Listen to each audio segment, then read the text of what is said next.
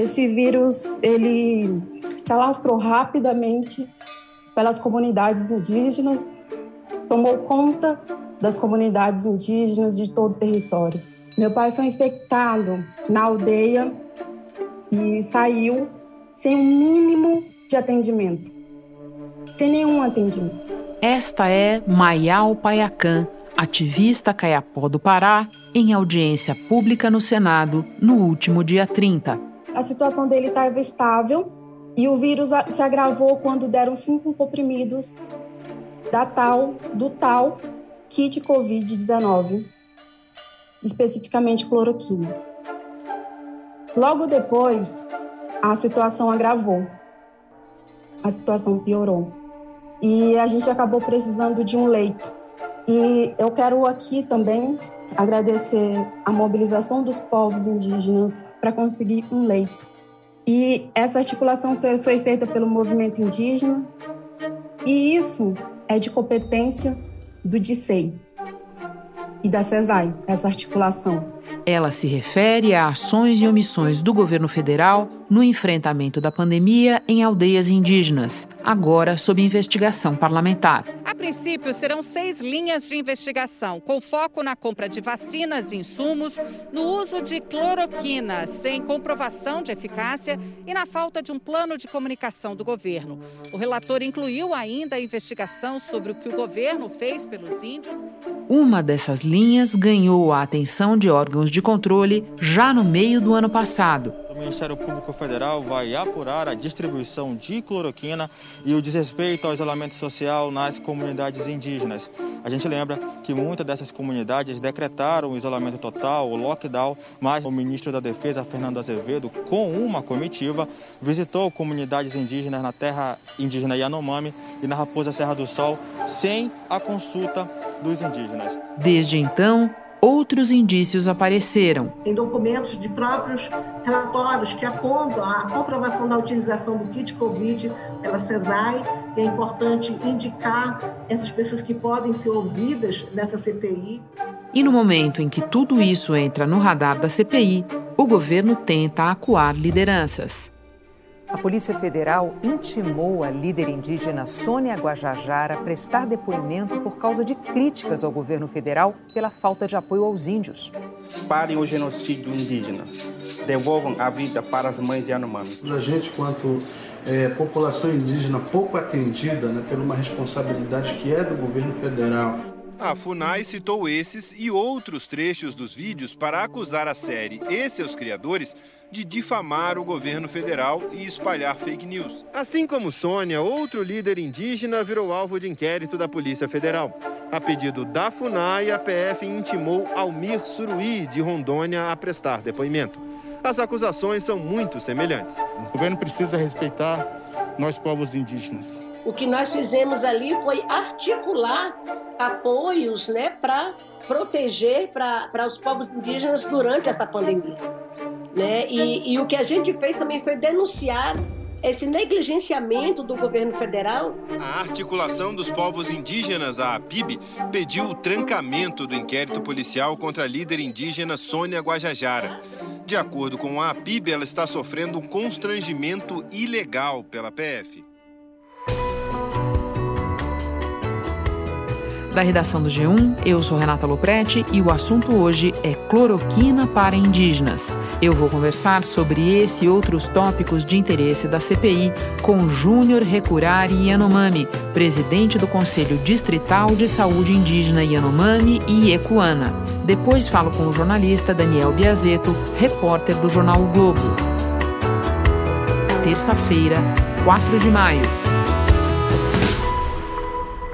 Júnior, no final de junho, início de julho do ano passado, uma missão do governo federal esteve em comunidades na terra Yanomami.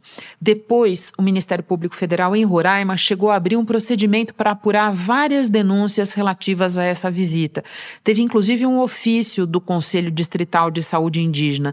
Você pode lembrar o que é que aconteceu nessa visita e por que o Conselho sentiu necessidade de alertar o Ministério Público? Houve a suicida do, do, do pessoal de Brasília com a FUNAI, com o Ministério da Saúde, um parte do governo federal. Foram terra indígena Yanomami sem consulta, sem conversar com os lideranças Yanomami e com o Conselho Distrital é, Saúde Yanomami. O ministro disse que nas áreas indígenas que visitou não havia novos casos de Covid-19 e que a pandemia não chegou nesses locais. Toda essa operação que nós estamos fazendo com várias etnias, tanto Yanomami como na área Yanomami, como na Raposa Serra do Sol, nós não tivemos ter testado muitos inúmeros, não tivemos nenhum caso, nenhum caso. Então não é o caso de uma pandemia que está atingindo os índios ainda. Então foram direto de Boa Vista para as comunidades. Primeiro foram no Aicais, aí depois foram no Avaris e Surucucu. Imediato ficamos preocupados e porque é, no meio de pandemia não podia viajar, não podia receber as visitas na terra indígena Yanomami e todos os Yanomami estavam em questão de isolamento e todos os Yanomami estavam com medo de de coronavírus. A terra Yanomami foi considerada a mais vulnerável ao coronavírus entre as regiões indígenas da Amazônia por um estudo elaborado pelo Instituto Socioambiental. O levantamento aponta que o descontrole da doença ocorre em razão da baixa testagem por parte do Ministério da Saúde. Então, mesmo assim, o governo federal é, foi é, fazer um trabalho, né, e que não tinha como porquê aquele visita até agora a gente não sabe realmente o que aconteceu lá. Só levaram umas quase 3 mil quilos de cloroquina e não não foram usados, né? A gente recolhemos todos esses medicamentos onde deixaram a três falobases. Lembrando aqui, para complementar o que você diz, que estavam nessa viagem o então ministro da Defesa, Fernando Azevedo Silva, estava o coronel da Reserva, coordenador da Secretaria Especial de Saúde Indígena, Robson Santos, 21 profissionais, pelo menos, de saúde da Marinha, Exército, Aeronáutica, havia jornalistas também, e àquela altura, Júnior, praticamente não havia ou havia muito pouco caso de Covid na terra indígena, confere? Nessa época não tinha a, o coronavírus na terra indígena Yanomami. Depois de uma semana que houve essa visita, primeiro casos na terra indígena Yanomami foram Waikais, onde primeiro visita do, do pessoal do Exército, do Ministério da, da Saúde, FUNAI, da CESAI, e o primeiro caso apareceu lá. Nessa época não tinha nenhum sintomas na tendinite Yanomami. E além dos Waikás, a trupe esteve em pelo menos duas outras bases, certo? Correto, três bases foram no Surucucu, foram Auaris e Waikás. Agora, Júnior, quando vocês receberam esses medicamentos, qual foi a orientação dada por essa equipe do governo? Foram totalmente marketing do governo federal que falaram que era tratamento de malária, mas a gente não a gente sabemos que que só cloroquina não faz tratamento de malária, tem que ser dois medicamentos para poder fazer tratamento de malária, tem que ser cloroquina e primaquina para fazer. Então, é, a gente sabemos que esse parte, alguns governos orientaram os Yanomami tomar cloroquina para poder fazer tratamento de de coronavírus. Entendo. É, até porque esse ponto é interessante, Júnior. Quando o governo depois foi pressionado por causa dessa visita, ele disse que a medicação era para tratamento de malária. Mas você está nos explicando, se eu estou entendendo bem, que os outros remédios para tratamento de malária não foram levados nessa visita, é isso? Não foram levados, só cloroquina. Então, para poder fazer tratamento, tem que ser dois tipos de medicamento, que é cloroquina que é primaquina, entendeu? Então, só foram levados mais de 3 mil é, quilos de, de cloroquina na terra indígena Yanomami. Júnior, você mencionou três bases que somadas têm mais de 7 mil indígenas, mas quando a gente fala de toda a população Yanomami, nós estamos falando de quantas pessoas? Pode nos dar uma ideia? A população Yanomami tem 29 mil, totalizando Amazonas e Roraima, 366 comunidades, 40 unidades de saúde na terra indígena Yanomami. É uma terra quase 10 milhões de hectares. Júnior, e o que, que aconteceu depois? Você mencionou um pouco antes que uma semana depois vocês já tinham casos. Eu quero saber agora uma evolução mais ao longo do tempo. De lá para cá, o número de casos de Covid, de malária, aumentou na terra indígena? Você pode nos contar como é que está a situação agora? O sistema da saúde em Yanomami é, atualmente não dá boa, entrou em colapso. Ah, o caso de malária tem mais de 26 mil casos de malária na terra indígena Yanomami. Não tem como a gente contabilizar o coronavírus, porque o distrito de Yanomami não tem equipe pronto que está trabalhando, combatendo com esses casos de coronavírus. Então, a saúde de Yanomami não está fora do normal, sem profissionais de saúde nas comunidades, sem médicos, sem materiais os profissionais trabalharem. E tem uma questão específica com as crianças, não, Júnior? Vários casos vocês tiveram de crianças vítimas da doença? Início de ano, janeiro, fevereiro, Catarua, Uaputa e Surucucu morreram umas 10 crianças, né? 10 crianças de coronavírus. Eu esteve na comunidade. Mais quatro crianças morreram também de suspeito de coronavírus e mais, mais adultos, né? São dois adultos também morreram, totalizando 16 é, pessoas morreram de coronavírus nas, nas comunidades de Yanomami. E é, não foram investigados, é, só apenas passaram lá e pegando o nome, só para perguntar qual o nome das, da, das crianças, nome das mães. Então, não, não houve é, investigação e apurações nas comunidades. Essas comunidades são muito isoladas. Júnior, para terminar, logo mais essa visita do governo, que se revelou tão complicada, para dizer o mínimo, completa um ano. E de lá para cá, pelo que você eh, nos conta, a situação piorou muito.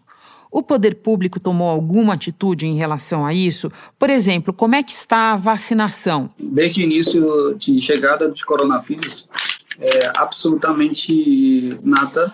É, o povo Yanomami não teve apoio do, governo federal e piorou muito a saúde de Yanomami, é, o coronavírus, a malária e morreram muitas pessoas em Yanomami é, por falta de atendimento nas comunidades Agora, até agora a gente está esperando o poder público fazer ou investigações. O Tribunal Regional Federal da Primeira Região determinou a retirada de garimpeiros do, da terra indígena Yanomami e deu um prazo de cinco dias para a União, FUNAI, Instituto Chico Mendes e o IBAMA apresentem um plano emergencial de controle e combate à Covid-19. A Justiça considera que as medidas adotadas por esses órgãos não foram, até agora, não foram suficientes. Esse pedido partiu de, uma, de um pedido do Ministério Público Federal que considera os garimpeiros os principais responsáveis pela disseminação do coronavírus entre os indígenas. A invasão dos garimpeiros é uma das que aumentou bastante, tem mais de 24 mil garimpeiros, 800 pontos de, dos carimpeiros trabalhando, é, não tenho nenhum o, o, poder público, as autoridades policiais é, fazendo operação, tem ainda é, os carimpeiros trabalhando na terra de Yanomami, então entrando através do helicóptero, através dos aviões, é, através do rio. Então, pedimos que as autoridades façam investigação inteligência para acabar ou retirada dos carimpeiros. Júnior, muito obrigada por esse relato tão esclarecedor. Bom trabalho para você aí. Obrigado. Hora de falar com o repórter Daniel Biazeto. Daniel, eu falava há pouco com o Júnior Yanomami sobre a distribuição de cloroquina a partir daquela visita do governo à terra Yanomami no meio do ano passado. Mas você encontrou evidências de uso desse e de outros medicamentos do kit em Roraima e em outros lugares também. Pode contar? Eu consegui, eu tive acesso a um documento distribuído pelo Distrito Sanitário é, especial indígena, que é vinculado ao Ministério da Saúde, né? É, esse distrito é um distrito de Vilhena, ele fica em Rondônia. E assim, a orientação é explícita em relação ao kit Covid, né, aos indígenas, né? É, esse documento é assinado pela coordenadora desse DCEI, né, Solange Pereira, e ele é distribuído para 144 aldeias da Amazônia, né? É, não só Rondônia, mas também o estado do Mato Grosso também abrange essa, esse DCEI, né? Eles falam que o tratamento profilático com ivermectina para a população né, maior de 10 anos e o tratamento kit COVID, que, né, que inclui hidroxicloroquina e a cloroquina, é, para todos os indígenas que apresentarem sintomas. Daniel, a partir desse teu relato, eu acho que é uma boa hora para você nos lembrar da história de Arucá Juma, o último homem da etnia Juma, que morreu em 17 de fevereiro em Porto Velho. Ele morreu, uma grande liderança indígena. Existe, assim, uma, uma consternação muito grande, assim, por parte do, do das familiares, porque eles, eles tiveram acesso a, a algumas prescrições médicas né, que receitaram no tratamento desse, desse líder algumas substâncias que são substâncias que constam nesse kit COVID, né, como azitromicina e ivermectina. A família dele diz que ele foi submetido a esse tratamento precoce, o que teria acelerado, o que teria piorado a, a, o estado de saúde dele, vindo a falecer. O Ministério Público Federal em Rondônia já divulgou uma nota lamentando a morte dele, que é o que era aí o último homem guerreiro vivo da etnia Juma. Guarucá morreu vítima de Covid-19 depois de dias de tratamento aqui em Porto Velho. Eles não foram informados sobre esse tratamento, né, com que, que o medicamento, eles não sabiam que não tinha eficácia, né, para combater. E assim, eles ainda estudam entrar com processo judiciário para tentar rever isso, mas tudo indica que é, é, este, né, este líder, o Arucá Juma, que é né, um ancião, veio a falecer por um, uma negligência no tratamento. Daniel, deixa eu recuperar a principal descoberta da tua reportagem. Diante da evidência de que houve a prescrição explícita, a recomendação explícita de uso de cloroquina, o que que o Distrito de Saúde Indígena de Vilhena, a Secretaria Especial de Saúde Indígena e o Ministério da Saúde responderam para você diante desse documento? Olha, Renata, eu falei, depois de muita insistência, né, ao menos quatro e-mails para a CESAI, para o Ministério da Saúde, a CESAI que é a Secretaria Especial de Saúde Indígena, que é vinculado ao Ministério da Saúde. Mandei mensagens de WhatsApp para os coordenadores da comunicação no dia e também para Solange né, Pereira, que é a coordenadora que assina. No fechamento da matéria, por volta das 9 e meia, 10 horas da noite, daquela quarta-feira, né, foi no dia 28 de abril que eu, que eu terminei a apuração, a gente publicou a matéria no dia 29. A Solange entrou em contato comigo, mas disse que não iria falar né, que a, que a CESAI e, a, e o Ministério da Saúde iriam responder por ela. Ela já tinha até feito uma resposta e enviado para o Ministério. Né? Eu voltei a, a, insistir com eles, né? A, a matéria no, no, impresso, no jornal, acabou saindo sem a resposta deles. Eu tinha uma esperança de atualizar no, no site no dia seguinte, mas eles não me deram retorno. Ainda hoje, né? Eu procurei a assessora e ela disse que ainda estão estudando uma resposta. Mas assim, é, o que vale é, destacar é que esse documento que eu tive acesso e certamente ele vai ser usado né, na, na investigação aí que a Comissão Parlamentar de Inquérito deve fazer sobre esse uso das substâncias nas aldeias. Bom, então vamos esperar as respostas para o que você descobriu na tua reportagem. E que bom que você menciona agora a CPI, para a gente colocá-la na conversa. Tudo isso que você relata tem muita relevância. A CPI deve investigar o uso de cloroquina e de ivermectina entre os indígenas. Você pode nos contar como é que esse assunto chegou à CPI? Então, os indígenas vêm sendo procurados aí pelas autoridades desde que né, por muita coincidência ou não, o presidente americano Joe Biden anunciou a cúpula do clima e o embaixador aqui no Brasil, Todd Chapman, pediu uma reunião com os indígenas brasileiros. Eu acho que isso chamou um pouco a atenção do, de, de alguns parlamentares que passaram a procurar os indígenas para saber quais eram as demandas deles. Né?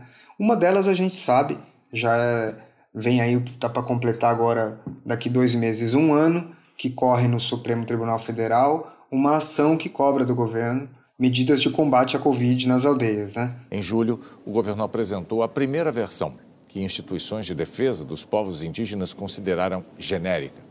No dia 21 de agosto, Barroso mandou o governo refazer o plano. Essa ação foi impetrada pela Articulação dos Povos Indígenas do Brasil, a PIB, e outros partidos políticos. Até agora, o governo apresentou cinco versões do plano. Quatro foram rejeitadas e, recentemente, o ministro Luiz Roberto Barroso homologou parcialmente o plano né, para colocar em, em marcha. A nova versão prevê que as terras indígenas sejam divididas em dois grupos. No primeiro, de maior vulnerabilidade, em que estão, por exemplo, as terras dos Yanomamis, barreiras sanitárias vão ser implantadas imediatamente. É, muito pouco foi feito desse plano, é, barreiras sanitárias que eram a demanda principal do, desses povos para justamente controlar a entrada e saída né, de outras pessoas, de não índios nas aldeias, né, o, que, o que levaria a, o vírus, né, a transmissão do vírus com muito mais velocidade para as aldeias. Então, assim, isso ficou um pouco aquém do prometido. Também estava prometida a, a desintrusão de invasores das aldeias. Isso ainda o ministro Barroso deu um prazo para o Ministério da Justiça é, apresentar aí um plano de retirada, né, de isolamento desses invasores, junto com a Polícia Federal. De acordo com a Justiça Federal, a retirada dos garimpeiros deve ser iniciada num prazo de 10 dias. Se a medida não for cumprida, a União terá que pagar multa diária de um milhão de reais. E foi justamente nessa nessa publicação dessa reportagem que um dia antes desses parlamentares se reunir né, com, com os senadores, foi incluída a presença também do, do senador Humberto Costa, que é um dos integrantes da CPI, né, que recebeu dos indígenas, nessa última sexta-feira agora, essa demanda, uma demanda com, com pelo menos são 15 temas né, de investigação assim apontados pelos povos indígenas que a CPI pode, pode dar continuidade, né? Chama atenção que dos temas que serão levados, né, pela CPI da Covid não vai não vai estar nominalmente a maior preocupação do governo, né, que quando vazou aquela lista de 23 temas possíveis temas, né, que é, o governo teria que responder na CPI, um deles, né, o 15º item, era ah, o genocídio de povos indígenas. Porém, eu apurei que eh, não vai, não, eles não vão pedir essa, esse tema não vai entrar entre as demandas dos povos indígenas, porém a mortalidade e a letalidade entre esses povos, que é considerada alta, né? A, a taxa de mortalidade do vírus entre esses povos chega a ser sete vezes maior do que a da, do restante da população brasileira, né? E eles são muito mais vulneráveis. Então, essa questão vai ser sim é, debatida na comissão. A CPI da Covid apresentou o plano de trabalho com seis linhas de investigação sobre as ações e omissões do governo Bolsonaro durante a pandemia. Só deve ter preocupação os aliados do vírus. Quem não foi aliado do vírus não deve ter nenhuma preocupação. Até porque, Renata, existe uma, uma disparidade muito grande entre os números de mortes e casos que a CESAI divulga diariamente com as que a, as entidades indígenas fazem paralelamente. Né? É, é de uma certa forma é, subnotificado, né? morreram muitos indígenas fora do, das aldeias né? e que não foram computados como indígenas mortos, eles reivindicam isso. É, e, sobretudo, o uso de tratamento precoce e preventivo, né? que são é, essas substâncias que a gente citou, né? principalmente a cloroquina, que vai dar muito pano para manga assim na CPI. Coordenador regional do Distrito Especial Sanitário Indígena Leste, Tárcio Pimentel, contrariou o governo federal e disse que a cloroquina, distribuída pelo Ministério da Saúde, faz parte de um kit para tratamento da Covid-19. Ainda vai ser é, bastante cobrada a baixa cobertura vacinal, né? os indígenas se ressentem e dizem que que o número é muito baixo ainda de vacinação, principalmente entre os idosos. Até o momento, 6.537 indígenas foram vacinados com a primeira dose e 4.722 com a segunda dose. Dependendo da semana que ele foi vacinado, ele já está imunizado. Né? A gente lembra que desde o início da pandemia os indígenas são um grupo prioritário. A crise do oxigênio também lá de Manaus vai ser, vai ser levada em questão, principalmente na, na aldeia de São Gabriel da Cachoeira, que é o município mais é considerado o município mais indígena do Brasil, né? quase 90% da população é indígena. Por último, eu ficaria com aí a, a proteção aos trabalhadores e agentes de saúde que também deve ser investigado, porque, ao que tudo indica, é o primeiro caso de um indígena infectado no país, né? Foi ele foi infectado justamente por um agente de saúde que veio do, é, da, do município para a terra indígena. Foi em Santo Antônio do Içá, é, no Alto Solimões, foi no final de março de 2020. Daniel, muito obrigada por compartilhar conosco as tuas apurações. Bom trabalho para você. Obrigado, Renata. Bom trabalho para vocês também. Antes de terminar, eu lembro que alguns povos e organizações indígenas estão reunindo doações para enfrentar a pandemia. Produtos ou recursos arrecadados serão usados para comprar cestas básicas, materiais de higiene e limpeza, além de medicamentos. Algumas dessas iniciativas estão listadas pelo Instituto Socioambiental no site covid19.socioambiental.org barra Banco de Iniciativas. Este foi o assunto podcast diário disponível no G1, no Globoplay ou na sua plataforma de áudio preferida. Vale a pena seguir o podcast no Spotify ou na Amazon, assinar no Apple Podcasts, se inscrever no Google Podcasts ou no Castbox e favoritar no Deezer. Assim você recebe uma notificação sempre que tiver novo episódio. Eu sou Renata Loprete e fico por aqui. Até o próximo assunto.